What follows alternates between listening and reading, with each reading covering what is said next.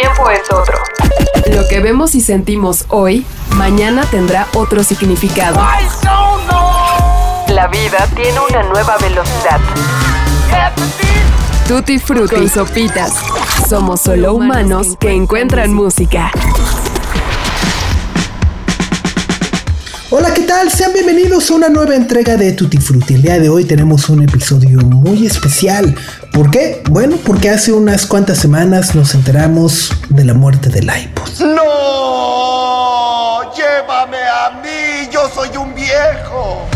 Ese fiel amigo de incontables batallas que siempre estuvo ahí, nos ayudó, nos transformó, nos vio crecer, nos vio convertirnos de niños a hombres, a señores y ahora a tíos, que ya no le entendemos a los gadgets. Pero bueno, sean bienvenidos y espero lo disfruten tanto como nosotros al momento de planearlo, platicarlo, prepararlo y por supuesto grabarlo. Lo estoy disfrutando muchísimo. ¡Uh! No se oye.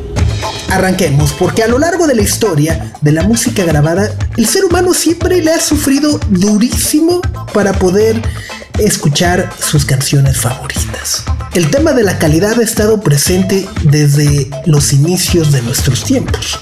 Por poner un ejemplo, los cilindros de Edison no sonaban tan bien como los músicos en directo, pero te los podías llevar contigo y hacerlos sonar donde quisieras.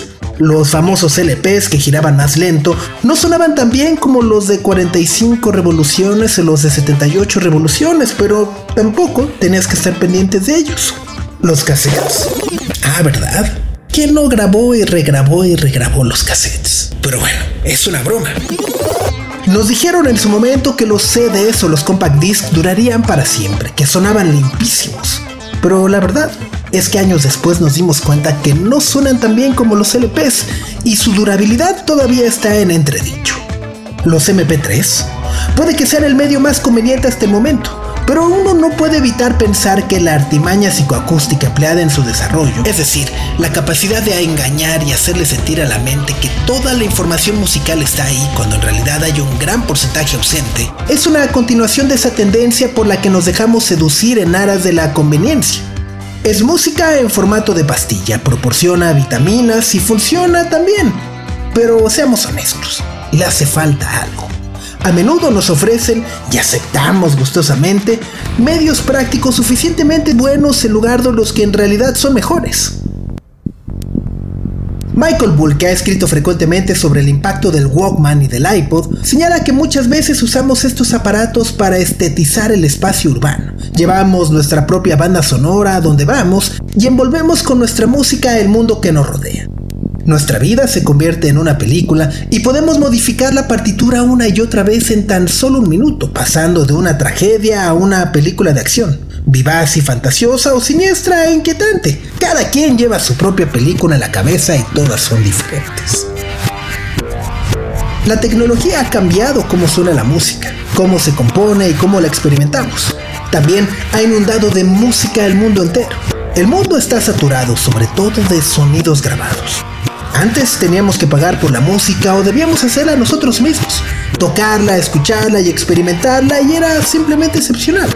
Era una experiencia rara y especial, pero ahora escuchar música es algo universal. Y el silencio, por el contrario, es la rareza por la que pagamos y saboreamos. Con estas palabras de David Byrne desde su libro Cómo funciona la música, podemos entender un poco mejor y a grandes rasgos los anhelos, sueños y evolución que ha tenido la música y su industria en las últimas ocho décadas. Cada uno de nosotros tiene una relación muy especial con cierto número de canciones. ¿Cuántas piezas musicales podríamos utilizar para definir nuestra vida y nuestra personalidad?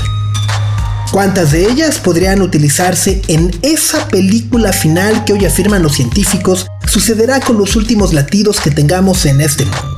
Podríamos escoger tal vez 5, 10, 20 definitivas, pero un 23 de octubre del 2001, semanas después de los atentados terroristas del 11 de septiembre, Steve Jobs reveló al mundo un artefacto que hasta el día de hoy nos sigue maravillando.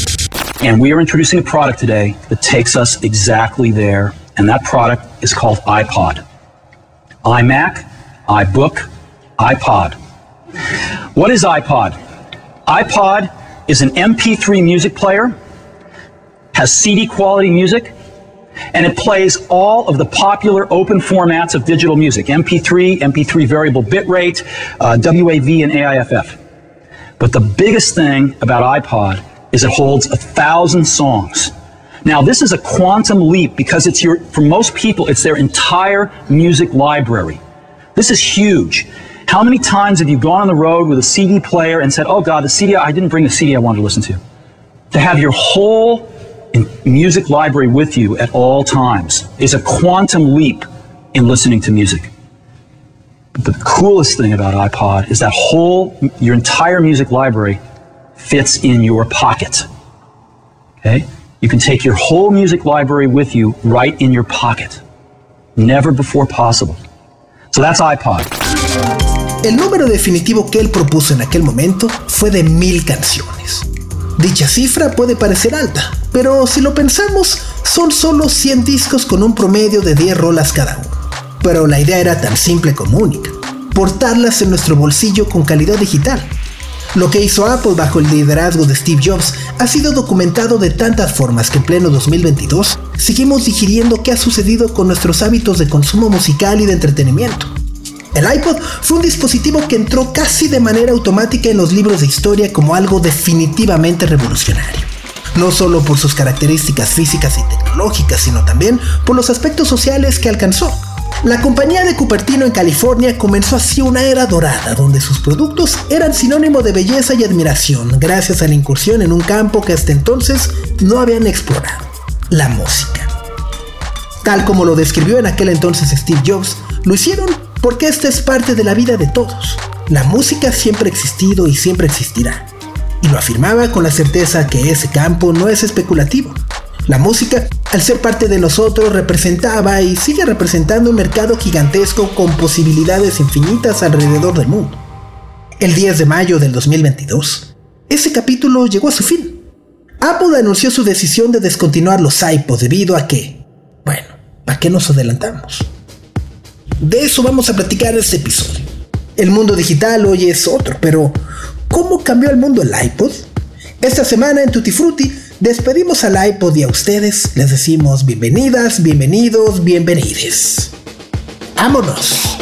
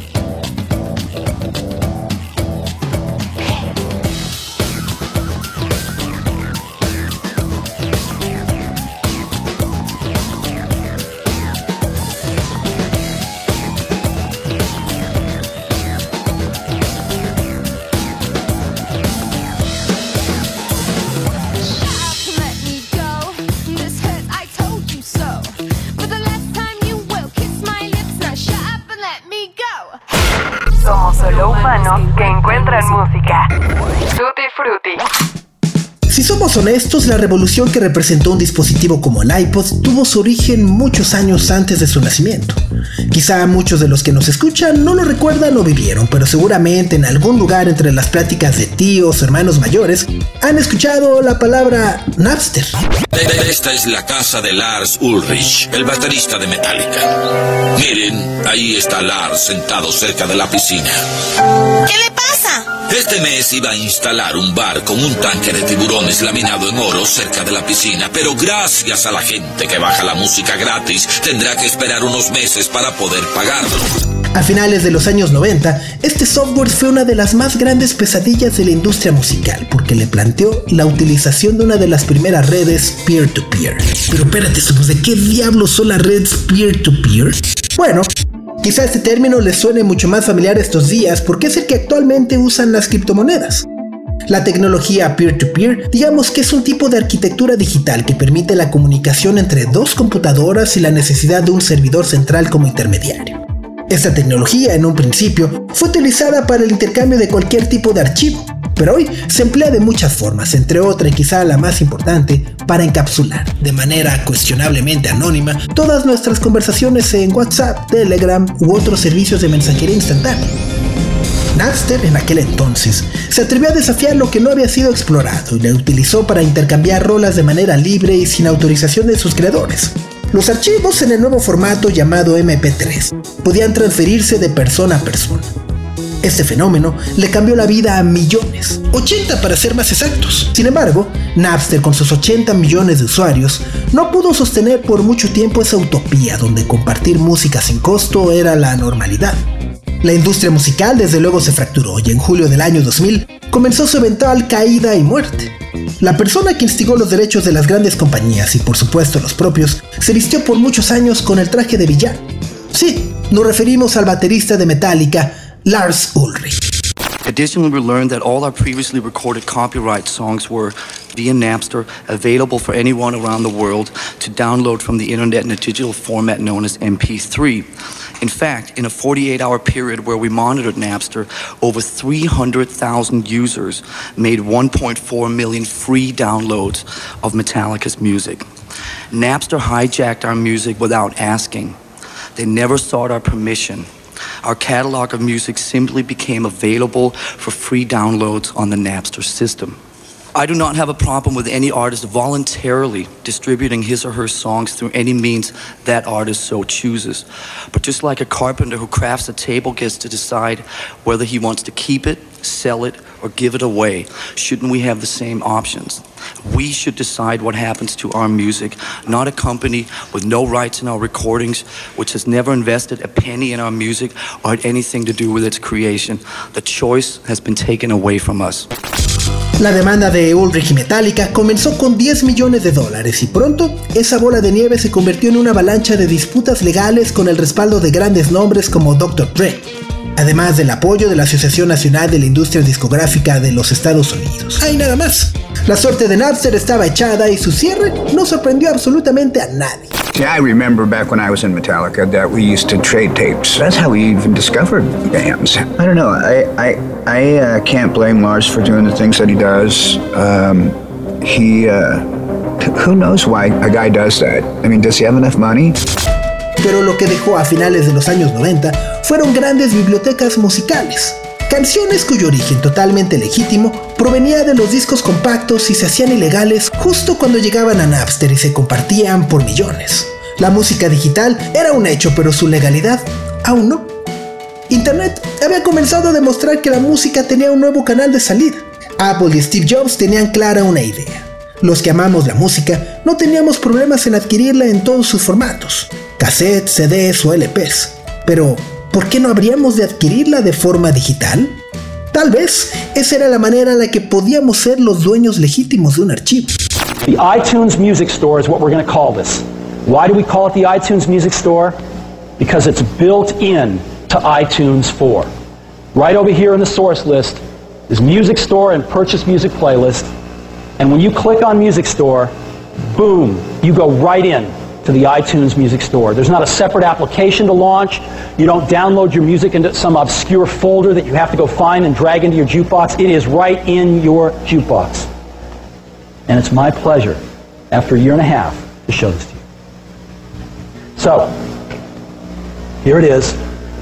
The iTunes Music Store. Let's go. Boom. There we are.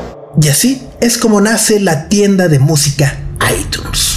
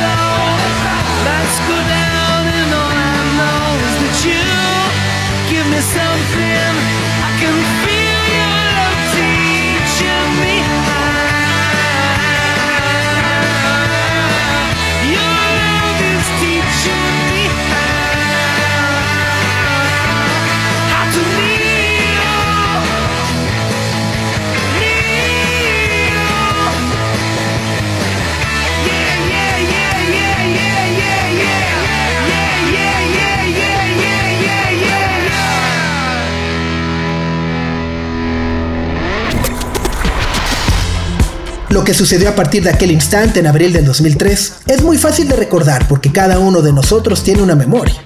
El iPod fue un objeto de deseo que llegó a nuestras manos en distintas configuraciones. Fue quizá uno de los mejores juguetes que pudimos tener porque el proceso para cargarlo con centenas o miles de canciones fue muy diverso y entretenido. Quienes lograban juntar unos cuantos domingos podían acceder a la tienda de iTunes y comprar discos y más discos con tracks exclusivos que se presumían como si fueran tazos. Otros tantos pasamos varias tardes ripeando discos compactos con el único fin de almacenarlos en nuestra biblioteca y ordenar obras completas de tal o cual artista. Hijo, la peor pesadilla era tener que buscar la portada, subirla y ponérsela. ¿Se acuerdan? Al principio, la capacidad del iPod era de tan solo 5 GB, junto con la promesa de almacenar las mil canciones antes mencionadas. Por eso, claramente para una sociedad que es insaciable en el siglo XXI, pronto fue insuficiente. Su evolución llegó hasta ofrecernos 256 GB de capacidad y pasó de un escandaloso y elevado precio de 399 dólares para los modelos de primera generación hasta los accesibles iPod Shuffles que sin una pantalla podían comprarse por 49 dólares. A partir del iPod, la forma en la que medimos y coleccionamos música evidentemente cambió. Quienes poseían grandes cantidades de discos físicos se encontraron rápidamente con un dilema que probablemente nunca fue resuelto. ¿Debíamos duplicar la colección comprando todo pero ahora digital? ¿Cuánto tiempo y paciencia necesitábamos para transformar manualmente un disco físico a uno digital? Con los discos compactos era entonces una tarea fácil.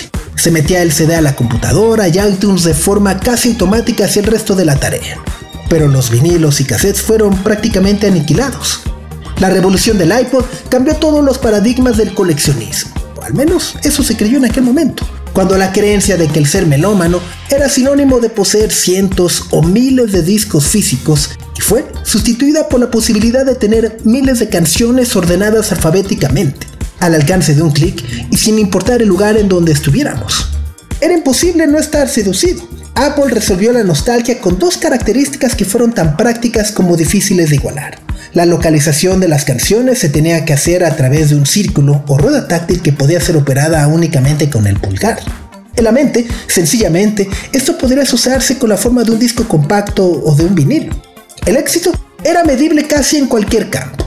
El diseño del producto, su impacto social y las reacciones de los medios de comunicación y hasta el deseo expreso de la comunidad artística para formar parte de sus impactantes y coloridos comerciales quedó en evidencia.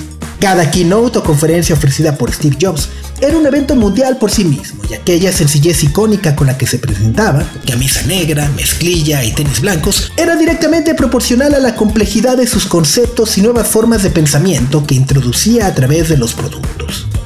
Hoy nos es fácil comprender los significados de palabras como deslizar o pantalla táctil, tal vez anglicismos como up, swipe up o scrollear. Pero antes de que todo esto tomara forma en nuestro cerebro y en nuestros dedos, se elaboraban más allá de las hazañas de la ingeniería de los productos, estrategias para hacernos sentir humanos modernos. Guiones sumamente cuidados y pensados para emocionar. Apple sabía que estaba cambiando al mundo. Buy it, use it, break it, fix it, trash it, change it, melt, upgrade it, charge it, point it, zoom it, press it, snap it, work it, quick erase it. In 2001, we introduced the first iPod. And it didn't just it didn't just change the way we all listen to music.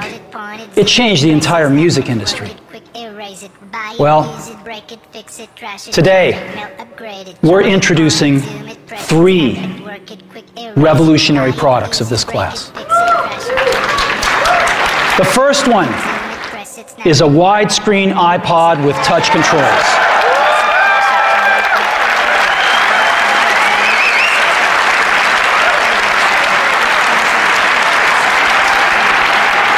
The second is a revolutionary mobile phone.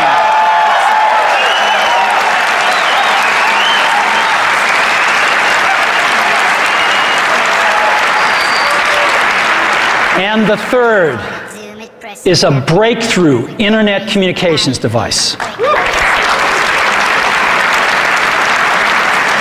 So, three things a widescreen iPod with touch controls, a revolutionary mobile phone, and a breakthrough internet communications device. An iPod, a phone, and an internet communicator. An iPod, a phone. Are you getting it? These are not three separate devices. This is one device. And we are calling it iPhone.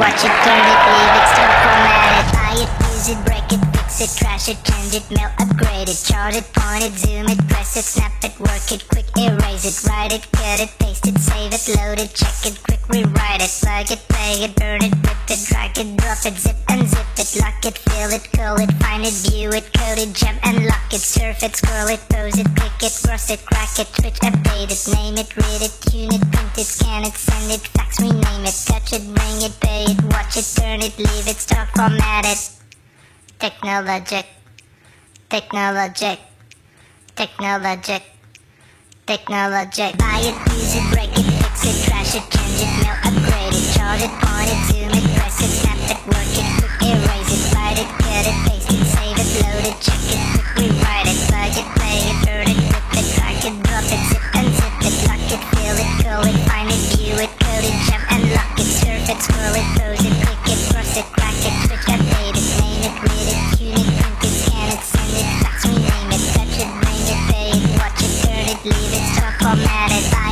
it, it, break it, fix it, trash it, change it, mail, upgrade it, charge it, point it, zoom it, press it, snap it, work it, quick erase it, write it, get it, paste it, save it, load it, check it, quick rewrite it, plug it, play it, burn it, rip it, drag it, drop it, unzip it, touch it, bring it, pay it, watch it, turn it, leave it,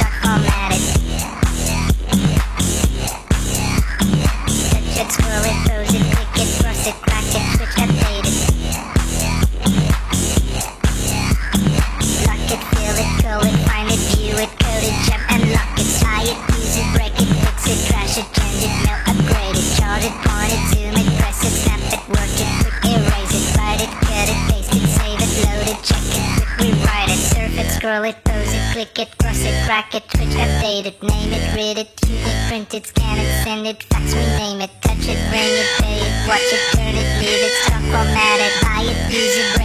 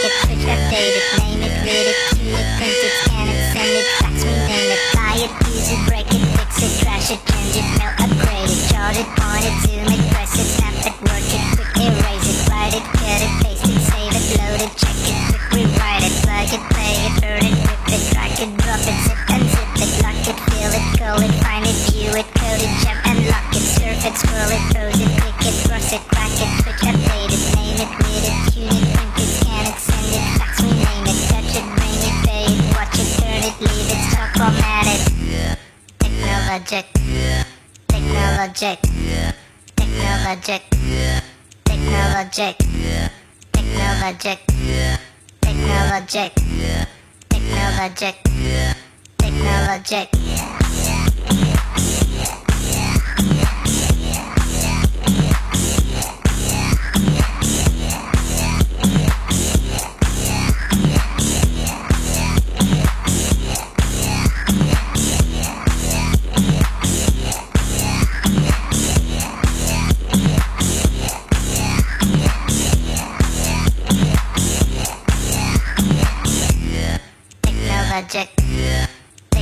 technologic, technologic, technologic. Fruity Fruity. Con sopitas. Steve Jobs se consideraba un mercadólogo con dotes de diseñador mucho antes de ser el CEO de Apple. Su talento consistía en inspirar y crear emoción a partir de productos que parecían tener cierto toque artístico.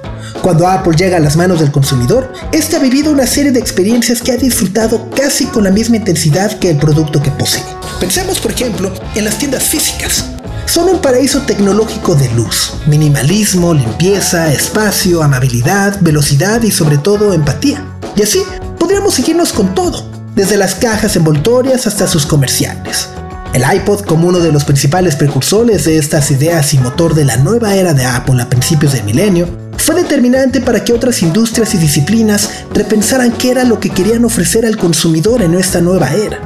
Artistas, productores, ingenieros y creativos adulaban públicamente los diseños y beneficios creados por la compañía. La atención que Apple desarrolló hacia la industria musical fue notable porque esta a su vez ayudaba a impulsar cada producto o keynote como un evento de la más alta calidad y prioridad. Cuando Steve Jobs pronunciaba sus palabras mágicas, One More Thing, se convertía en una señal inequívoca de que el evento completo iba a dar un giro y terminaría en aplausos. En parte por los productos y en otra por las personalidades que podrían estar en el escenario. YouTube, Coldplay, Tony Bennett, John Mayer o Nora Jones prestaban sus servicios de forma gratuita, no necesariamente para impulsar comercialmente a Apple, sino porque probablemente, al igual que todos nosotros creían que con ellos se estaba marcando un hito cultural.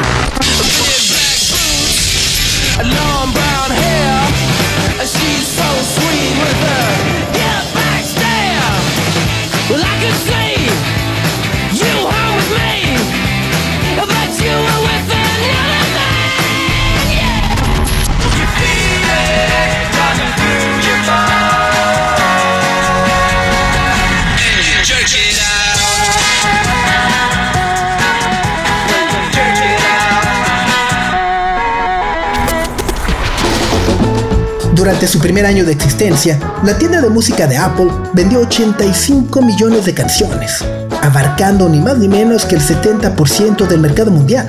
Cada canción era vendida en unos 99 centavos de dólar. Y aquello se tradujo en un cambio mercadológico y estratégico para las compañías discográficas. Los discos compactos rápidamente comenzaron a volverse obsoletos y con el modelo que proponía Apple, quedarse únicamente con el 30% de estas ganancias, los artistas comenzaron a apoyar de manera sólida iTunes. La renuencia que las grandes organizaciones musicales tenían hacia la digitalización de Apple cambió desde luego gracias al software, pero también abrió más las posibilidades cuando el iPod expandió sus capacidades hacia el video a partir del 2006. Con el iPhone, un año más tarde, Apple alcanzó las 2 mil millones de canciones vendidas, 1.3 millones de películas y 50 millones de programas de televisión. Una locura que incluso hoy es difícil de dimensionar. Pero en medio de todo aquello, la compañía supo aprovechar el apego y deseo que cientos de artistas también tenían por sus productos.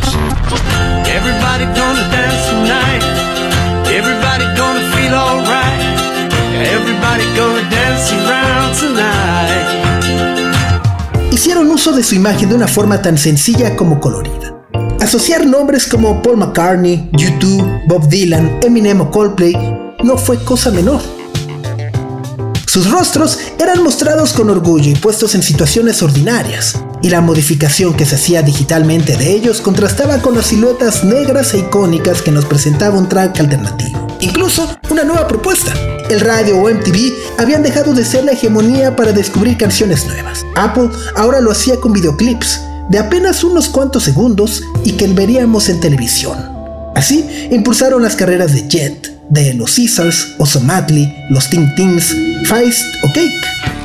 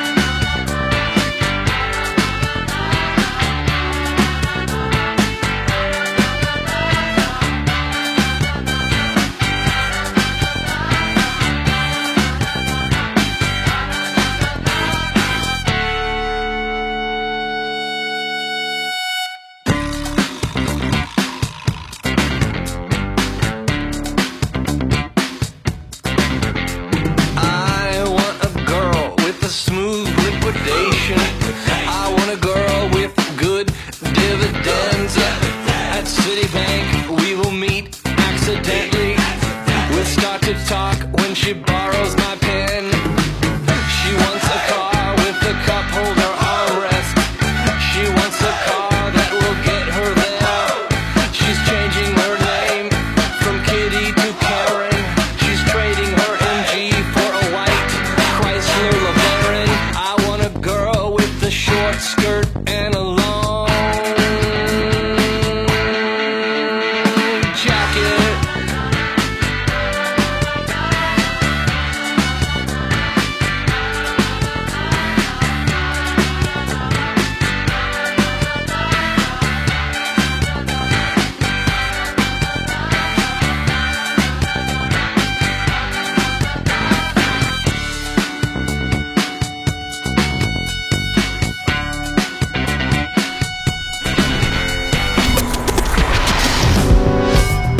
La serie de comerciales hechos a partir de siluetas, además de la música, eran visualmente muy atractivos porque mostraban una diversidad técnica muy amplia a partir del baile y, por supuesto, las características físicas del iPod.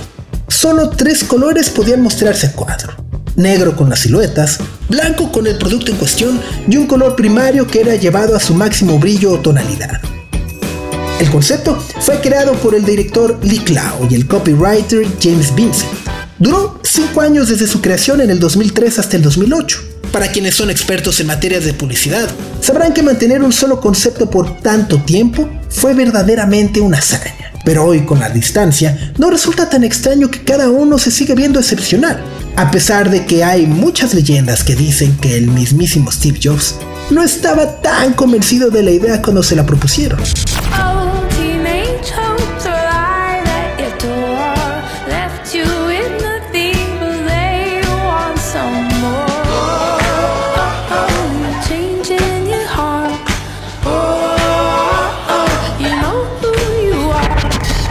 La apertura radial, televisiva y en redes sociales que conocemos hoy en día comenzó con los conceptos visuales e ideológicos de Apple a partir de lo que fue su producto estrella durante la primera década de este milenio. La música fue redefinida por la expansión del formato MP3 a través de 450 millones de iPods vendidos. Y todo cambió porque entonces, y hoy más que nunca, la música y su tangibilidad se volvió algo tan efímero como cierto. La propiedad de un objeto físico hoy es sinónimo de lujo, porque para ello es necesario contar con espacios más amplios y una capacidad económica estable. Hoy el iPod sigue siendo un objeto de uso, pero no por las razones que conocimos hace 20 años. Los llamados iPods clásicos, por ejemplo, aquellos que cuentan con ese círculo rotatorio, son considerados una perla entre las comunidades geeks, porque estos fueron quizá las últimas manifestaciones de un producto cuya única finalidad era que nos enfocáramos en la música y solo la música sin ningún tipo de distractor. No contaban con teléfonos, no contaban con internet y no contaban con muchos juegos. Eso significaba que las redes sociales, videojuegos o tiendas en línea no podían desviar nuestra atención de una rola o de un disco. Vamos, no tenían ningún tipo de anuncios. El iPod clásico, para quienes tengan la posibilidad de conseguir uno funcional en estos días, puede ser un artefacto perfecto para quienes buscan zafarse de la hiperconectividad tóxica, pero al mismo tiempo desean conservar la música en sus quehaceres diarios. Eso sí, la música ustedes la tendrían que cargar y conseguir, ¿por qué no? Tampoco tiene posibilidad de conectarse con ninguna plataforma de streaming. El iPod modificó nuestros hábitos de consumo y nos hizo percibir la música desde otra perspectiva. Uno de los cambios más significativos, y para muchos más dolorosos, fue la manera en la que el concepto de disco o álbum tomó nuevas dimensiones. Para los artistas, eso se tradujo en una tragedia porque los consumidores empezamos a ver obras que ellos concibieron como un todo, en células que podían ser adquiridas en 99 centavos de dólar. Nos perdíamos por elección canciones que el artista quería que conociéramos. Y eso no pasa con ningún otro formato físico. La tienda de música de iTunes y el iPod como reproductor por excelencia sobre cualquier marca o competidor fueron la antesala de una era mucho más compleja y la llegada de las plataformas de streaming. Hoy, la propiedad digital de la música sigue existiendo, pero la hace ante una amenaza mucho más compleja.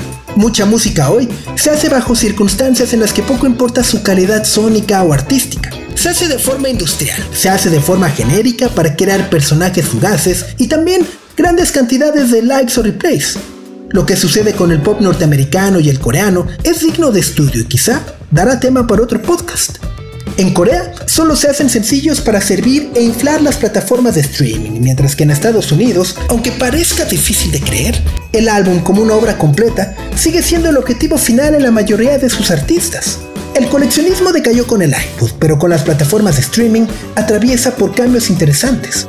La oportunidad de probar algo antes de poder pagar por ello ha generado un boom en el vinilo. Los cassettes ya están los discos compactos. El interés por el objeto físico ha crecido y lo que sucederá en el resto de la década que vivimos será muy interesante porque los conciertos y festivales ciertamente serán la clave para encontrar nuevas formas de distribución y encuentro con lo que algún día fue la música.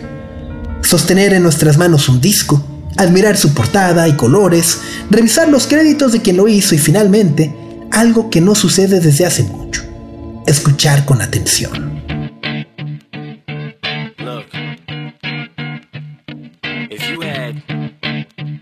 One shot, one opportunity seize everything you ever wanted. In one moment. Did you capture it? Yo. His palms are sweaty, knees weak, arms are heavy. There's vomit on his sweater already. Mom's spaghetti, he's nervous, but on the surface he looks calm and ready to drop bombs. But he keeps on forgetting what he wrote down. The whole crowd goes so loud, he opens his mouth, but the words won't come out. He's choking how? Everybody's choking now. The clock's run out, time's up, over, loud. Snap back to reality. Oh, there goes gravity. Oh, there goes rabbit. He choke. He's so mad, but he won't give up. Baddies, he know he won't have it. He knows his whole back to these ropes. It don't matter. He's dope. He knows that, but he's broke. He's so stagnant. He knows when he goes back to this mobile home. That's when it's back to the lab again, yo. This old rhapsody better go capture this moment and hope it don't. You better lose yourself in the music the moment you own it. You better never chance to blow. This opportunity comes once in a lifetime. You better lose yourself in the music the moment you own it. You better never let it go.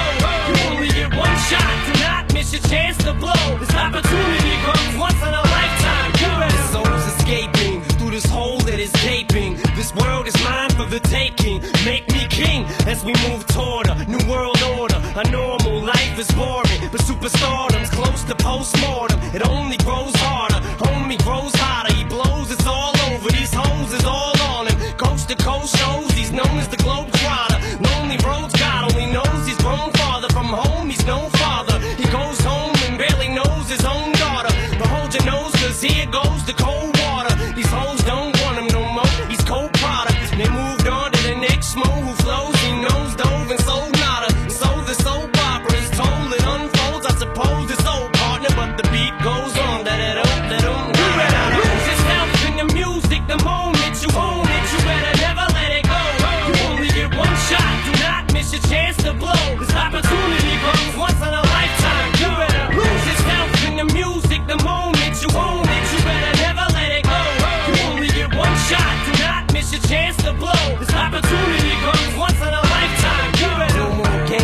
change what you call rage. Tear this motherfucking roof off like two dogs' cage. I was playing in the beginning, the mood all changed. I've been chewed up and spit out and booed off stage. But I kept rhyming and stepped right in the next cipher.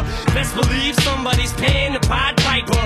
All the pain inside amplified by the fact that I can't get by with my nine to five and I can't provide the right type of life for my family. Cause man, these goddamn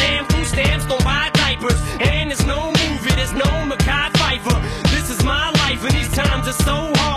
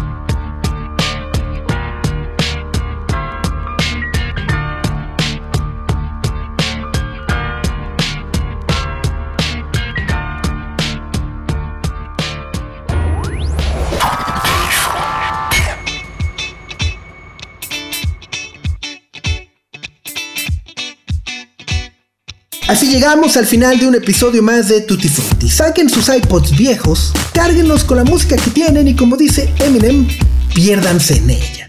Pongan mucha atención a lo que su artista favorito quería contarles y déjense sorprender. Pronto se darán cuenta de todo lo que dejamos pasar por andar poniendo likes por aquí y por allá. Y bueno, como ya me estoy poniendo tío, no quedan más que despedirse y agradecer a José Antonio Martínez por el guion de este episodio.